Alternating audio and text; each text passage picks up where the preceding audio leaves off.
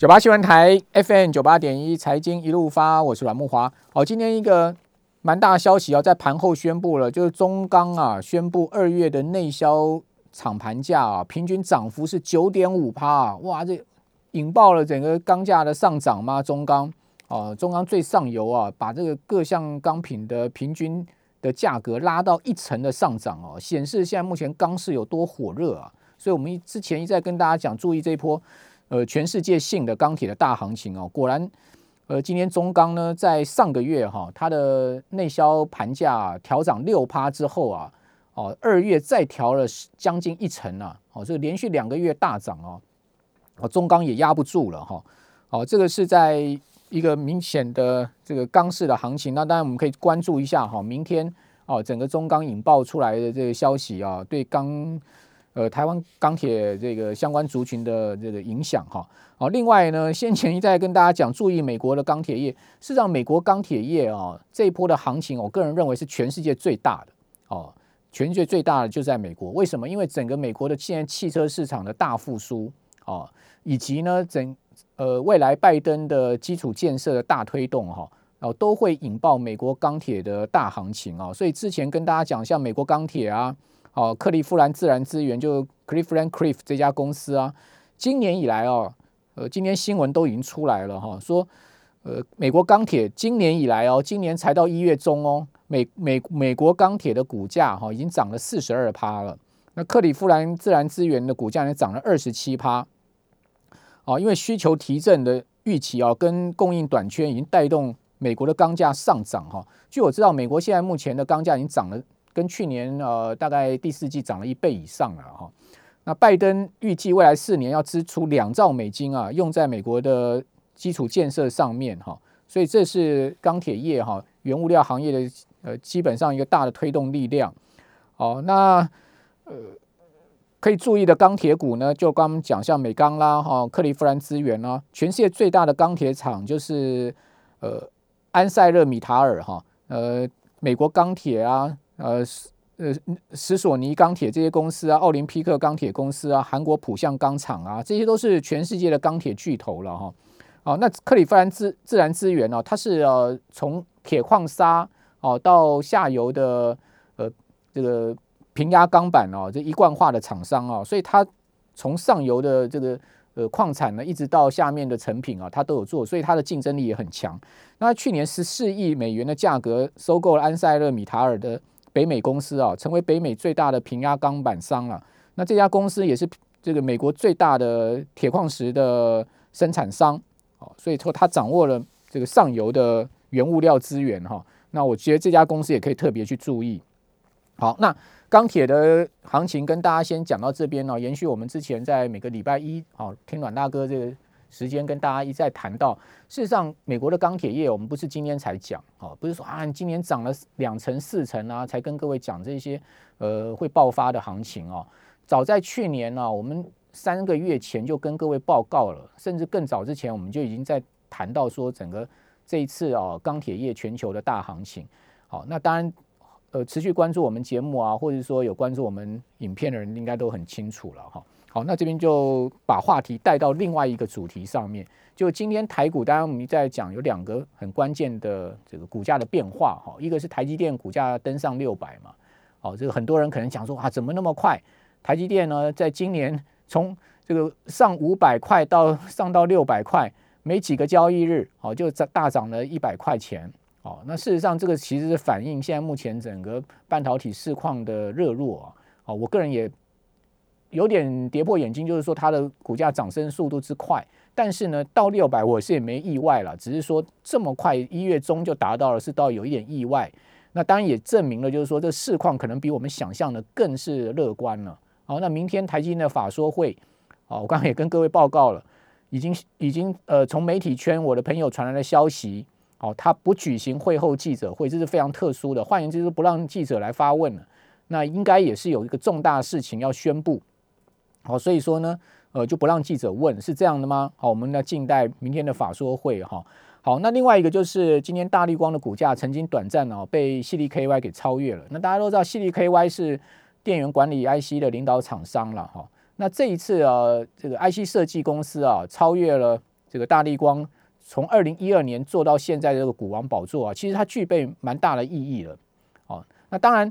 我个人是觉得大力光的经营上面跟它的发展策略上面啊，又有问题了。好，所以才导致了大力光的股价呢，从它的历史最高价六千零七十五哈，一路的这个探底啊，哦，跌到了今天呃到三千块这个附近的位置啊。好，那事实上在二零一九年的第一季的时候呢，大力光的股价曾经啊一度也是跌到过了两千九百块，甚至也破过两千九。好，那这一次又来到这个相对低点。哦，主要原因呢就是说，这个镜头这个产业哈，其实现在目前面临到整个产业结构的变化。哦，那你相对台积电是完全看不到竞争对手。哦，那但是呢？大力光的竞争对手一一浮现了哈，包括中国大陆的大的光学镜头厂舜宇光，哦，现在已经开始准备要切入苹果的镜头的生意了。哦，舜宇光在现在目前整个全世界光学镜头市占是第二了哈，大力光是第一。哦，所以居于大力光之下。哦，那当然我们都知道大力光最主要的客户有三大哈，一个就是华为，另外一个是苹果，还一个是三星。哦，但华为因为现在目前被制裁啊，它的手机是这个出不来的状况，好，所以说大力光在这一方面吃了很大的亏，好，所以导致了去年大力光的营收是节节败退，好，这个跟华为被制裁是有关系的，好，那客户太集中啊，我觉得是大力光的这个经营上的一个很大的问题。另外呢，就是它可能有稍微轻忽对手对于它的追赶速度，好，比如说呢，舜宇光它现在。有可能会是在今年下半年或是明年呢，切入到苹果的呃供应链里面去。好，先从六 P 镜头开始切入，好，比较相对中阶的镜头切入之后呢，呃，顺影光其实已经开始在这个做到七 P 镜头了，逐步会去进逼到大力光跟玉金光啊，在苹果的地位。哦，尤其是玉金光，可能的话第一个被这个顺宇影响到啊。好，所以说台湾的这两大光学大厂的股价为什么就一路的下滑哦？其实也跟大陆的光学厂哦，他们的竞争力持续在提升啊，包括他们要进入到苹果这个最主要的镜头生意是有关系。所以你就看到这个舜宇光的股价是一路大涨哦，现在已经涨到两百多块港币哦。那它在二零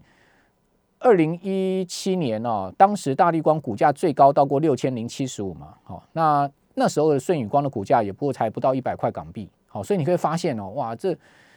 二零一七年以来啊，好，其实大力光的股价跟舜宇光啊，正好呈现是一个 X 型的这个这个形态，也就是说大力光是一路向下，好，但是舜宇光是一路向上，好，形成一个 X 型的形态。那这个股价会说话，其实我觉得它有某种情况也反映出这个竞争力开始啊，舜宇光在追上来的，哦，这个市场在持续攻城略地这样的事实了。那除了这个舜宇光以外呢，事实上韩国的 Samco 啊，哦，日本的呃康达智啊，这些这个镜头厂哦，其实对大力光也步步紧逼，尤其是 Samco，好，也也有可能会是在今年下半年、明年呢，好进入到苹果的供应链。像苹果的镜头啊，最主要是大力光在供应嘛，好，第二家就是玉金光，第三家就是日本的呃这个康达智。那康达智占苹果的比重很低啦。哦，但最主要还是大力光跟玉金光。那大家都知道，苹果的手机是全世界最重要要去进入到这个手机零组件市场，哦，要攻城略地的对象。好，所以你想想看，大陆的这些光学厂啊，韩国的光学厂啊，怎么会不积极的去跟苹果接触，而且进入到它的领域呢？好，所以这是我觉得大力光上面哦，可能它经营团队现在目前很大的一个麻烦。那我们从大力光的财报也可以发现，哈，它去年第三季它的毛毛利率啊。哦，掉到只有六十五点五八趴，这个毛利率是二零一九年第一季以来的新低哦。好，二零一九年当时它的毛利率哈，曾经掉到过六十四点一七趴，好，比现在更低一点，好，大概低一个百分点多了哈。那这一次又来到二零一九年相对当时的低点，好，可是呢，我觉得毛利率掉就算了啊，这个大力光最麻烦是税后净利大掉。大力光在去年第三季的税后净利跌破四十趴哦，跌到了三十九点六八趴。好，那二零一九年第一季的时候，大力光的税后净利还有五十一点四五趴哦。所以你可以看到，哎呦，它毛利率掉到跟二零一九年第一季差不多的情况，但它税后净利啊，居然比这个二零一九年的第一季的税后净率还低这么多哈，一个是五十一趴，一个是三十九趴，它低了十个百分点了，这低了非常多哎，显示大力光在这个经营成本上面有出现重大的一个情况哦。至于是什么样的情况，我不得而知，因为从财报上看不出来，那只能讲说从这个数字上起来看起来是这个很不好的一个状况。好，那此外呢，我们刚刚讲这个不到四十趴的一个呃税后的净利哈。是跌到了二零一六年第二季以来的低点。好，二零一六年第二季当时的税后净利是三十六点七四帕。那至于说你说啊，细粒 KY 去追上大力光的股价有没有道理？哦，那基本上这就是法人的看法，对不对？所以这个也没办法，这时代的趋势跟方向就是这样。其实股价就是很现实的一件事情。